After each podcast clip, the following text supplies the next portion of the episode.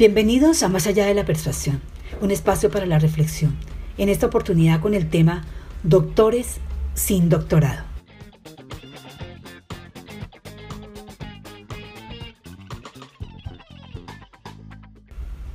Doctor es una expresión que escuchamos diariamente en los medios de comunicación.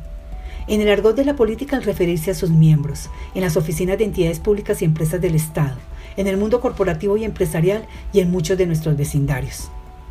Doctor es un término que hace parte de nuestro lenguaje común y aunque no tenga una razón válida para existir, se convirtió en una práctica habitual y cotidiana en todas las esferas de nuestra sociedad. Lo cierto es que no hay nada que lo evite ni nadie que lo impida. Por el contrario, cada vez su uso aumenta y se extiende su aplicación. Y aunque la mayoría de los verdaderos doctores no exigen que les digan doctor, en el cotidiano vivir de nuestros entornos, la constante es la participación pasiva de quien recibe el título de doctor sin serlo y del que lo dice por subordinación o costumbre. La etimología de la palabra doctor proviene del latín doceo, que significa enseñar, y en consecuencia la palabra doctor significa profesor o docente. El término fue usado originalmente para referirse a los apóstoles y a los primeros evangelizadores, pero con el paso del tiempo y la expansión de la universidad como institución, el término pasó a ser un distintivo entre alumno y docente. El doctorado en el mundo actual se puede definir como el último y más importante nivel académico que confiere una universidad y se concede previa a una exhaustiva investigación en un campo específico de estudio y la defensa de una tesis doctoral en un periodo comprendido de 3 a 6 años dependiendo del país, el programa, el estudiante y la universidad. La persona que obtiene este grado se le llama doctor. En algunos países y universidades este título de doctor es indispensable para impartir enseñanza universitaria. No obstante lo anterior, el calificativo de doctor en algunos países no hace referencia a los estudios de posgrado de más alto grado académico universitario, sustentado en una tesis doctoral. Tampoco hace referencia a un campo de investigación, solo es una palabra que en algunos casos acompaña un título de pregrado o licenciatura, otorgado a una persona por haber concluido una carrera universitaria con una tesis simple, lo cual lo faculta o licencia para ejercer como profesional la actividad que se le otorgó en su titulación siendo este solo el primer eslabón en la vida universitaria y por ende un título de menor grado que el doctorado.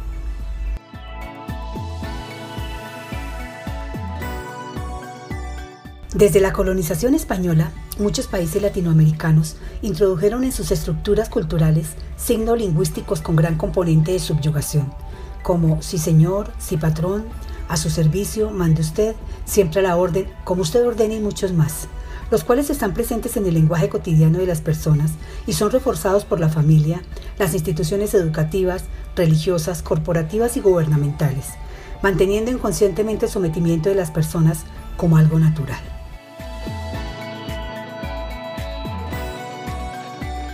En el contexto latinoamericano, a mediados del siglo XX, no todas las personas tenían acceso a la educación, algunas veces por una economía familiar limitada, otras por la falta de interés de los ciudadanos de ahondar más allá de la educación primaria y secundaria, también por la falta de oportunidad de las mujeres, invalidando su capacidad intelectual frente a las labores del hogar, y por la infaltable segregación cultural y distinción de clases. Esto permitió que fueran relativamente pocas las personas que puedan acceder a la educación universitaria, haciéndolas por ello merecedoras de un trato especial.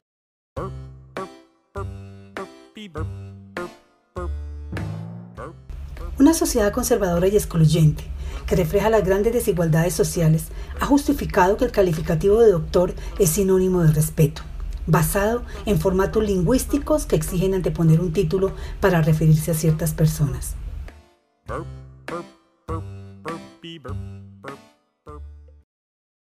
la Enciclopedia Libre encontramos que al abogado se le denomina también doctor en todos los países de Sudamérica, como Argentina, Brasil, Bolivia, Chile, Colombia, Ecuador, Paraguay, Perú, Uruguay, Venezuela y Latinoamérica, a excepción de México.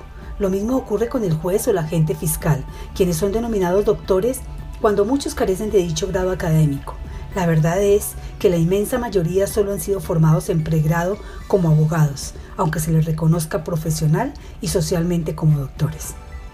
Lamentablemente, en los países de nuestra región, este tema parece no importarle a nadie, y mucho menos a los implicados, a quienes se les atribuye el título de doctor, y esto es medianamente comprensible si se considera que este apelativo les da poder, y el sometido está tan subyugado que no se atreve a levantar la voz.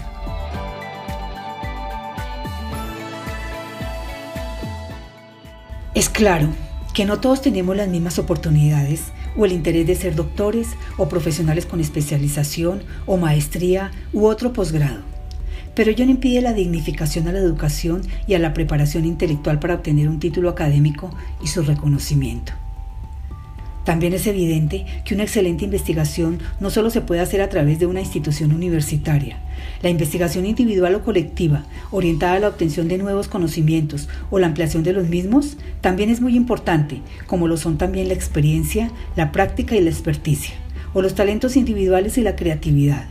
Todo contribuye al mejor desempeño y aunque todos somos iguales como personas y como tales merecemos respeto y buen trato, no todos tenemos las mismas calidades y cualidades y el reconocimiento de estas condiciones debe ser acorde con cada uno de los logros conseguidos, bien sea que se hayan obtenido en forma directa o en la academia o en los entornos laborales, deportivos, artísticos o cualquier otro. Por ello, utilizar un término generalizado sin consultar adecuadamente su significado, como decirle doctor a todos, no haría la diferencia ni la distinción de méritos específicos, lo cual no es ni práctico, ni correcto y tampoco justo.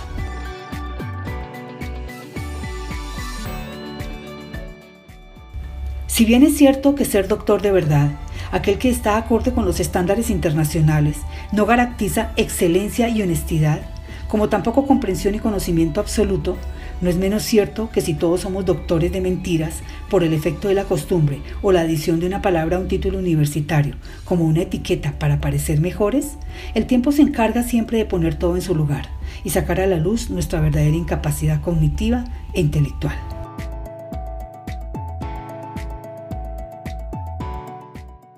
Definitivamente, una sociedad educada y bien informada es el motor de los procesos de desarrollo económico, social, cultural, ambiental y político de un país.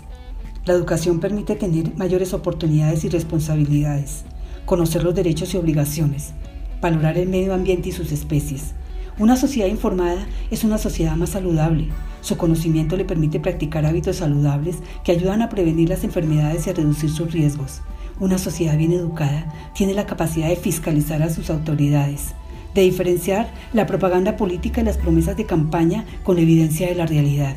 Una sociedad educada es más equitativa y justa, pero todos estos beneficios no serán posibles si la educación es una falacia, si los títulos lingüísticos impuestos por la costumbre en la realidad no existen, si la falsedad prima sobre la verdad, no queda más que una sociedad engañada, equivocada y decepcionada.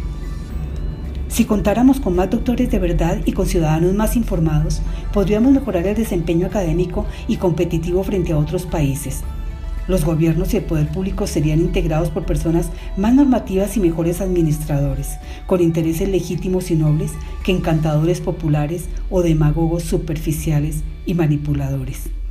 Si los cargos de elección popular y las autoridades judiciales fueran ocupadas por más doctores de verdad que de mentiras, no se cometerían tantos errores en la redacción, ejecución y cumplimiento de leyes justas, eficaces y oportunas. Así quizá pudiéramos compartir y aceptarnos todos sin que nadie tenga que inclinarse para conseguirlo. Y a lo mejor podamos ser más correctos que corruptos.